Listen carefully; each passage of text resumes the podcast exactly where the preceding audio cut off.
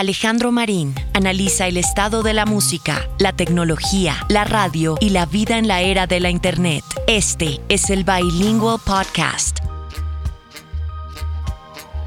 Esta semana se están cumpliendo ocho años de la muerte de Amy Winehouse. Y con motivo de esos ocho años es un buen momento para conmemorar su presencia en el pop y dar por hecha su increíble huella en él. Lo digo porque hace unos días estaba leyendo un poco sobre el comienzo del siglo en la música y recuerdo que al blues se le llamaba por allá en 1919 la peor música del mundo.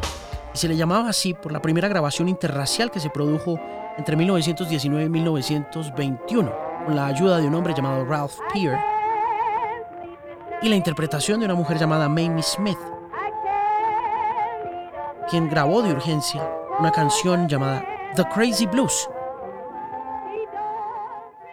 que en aquel tiempo, por violar los estándares del jazz de grandes bandas que se había establecido a comienzos de la primera década del siglo XX, era considerado música vulgar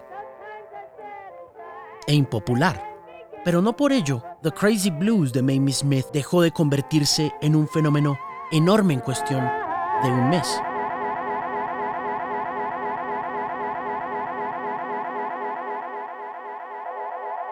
Y sobre todo entendiendo que lo que estaba pasando en aquel momento era tan disruptivo y tan importante para el negocio de la música como está sucediendo hoy en día con tecnologías como el streaming.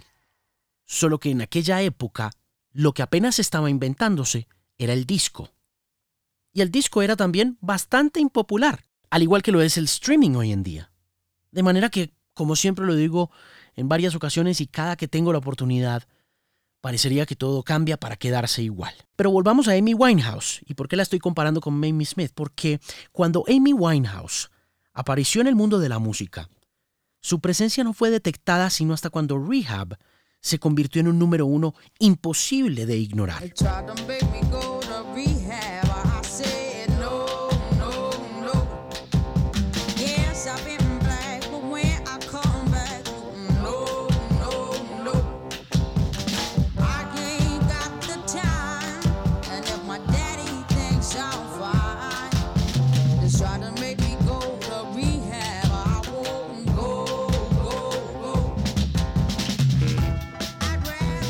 Pero antes de eso, Amy ya había incursionado en el mundo de la música con un éxito relativamente pequeño.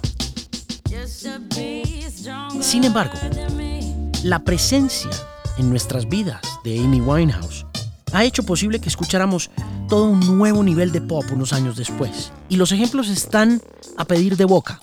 Para arrancar, del mismo año en que falleció Amy, el éxito rotundo y contundente de una mujer llamada Adele Atkins, con su álbum 21.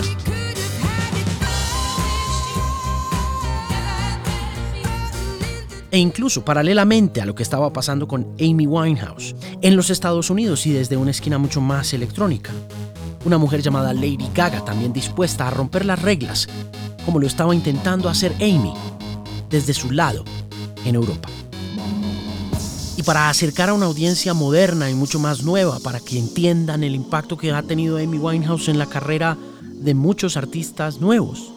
Es imposible decir que figuras como Georgia Smith, SZA o Kali Uchis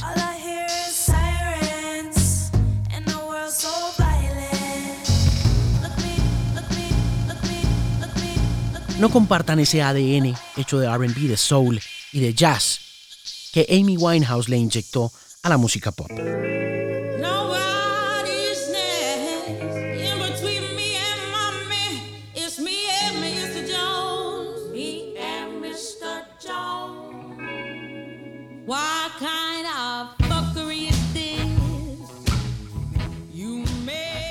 Pero todo eso es el fruto de un sacrificio, y ese sacrificio es la vida de Amy Winehouse. Sin embargo, para muchos, Amy Winehouse no era nada más que una gran imitadora.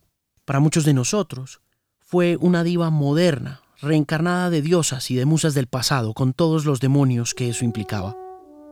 En la voz de Amy alrededor de 2004 había de todo un poco, pero sobre todo había mucho soul. Y con él, entremezclados, los fantasmas de Ella Fitzgerald.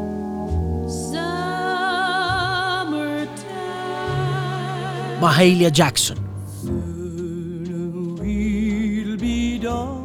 Aretha Franklin,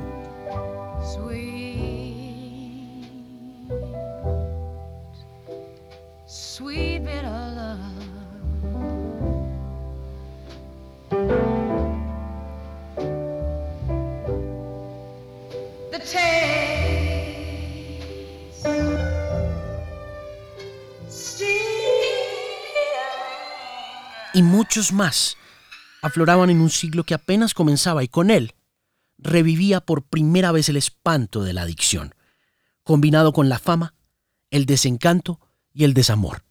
El catálogo de Amy es entonces, además de ser corto y trágico, representativo de nuestros tiempos, de la breve duración de la estrella de un artista en la era digital.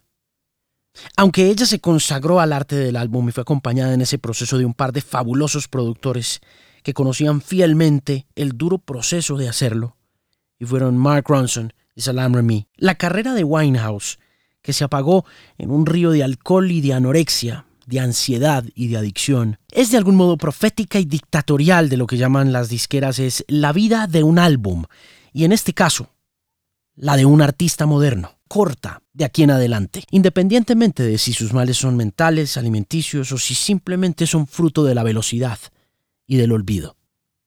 Pero no hay un solo 23 de julio que pase, hace ocho años, que no nos preguntemos ¿dónde está Amy ahora? ¿Qué estrella sobre nosotros rutila y brilla y canta con la cadencia de su voz y la pereza de su enorme talento? Uno como pocos y que dejó, por tiempo a venir, el impacto necesario para que sus canciones, a pesar de lo fugaz del negocio de la música en la actualidad, sigan brillando con la furia de la existencia en el firmamento de una generación de tímpanos sordos.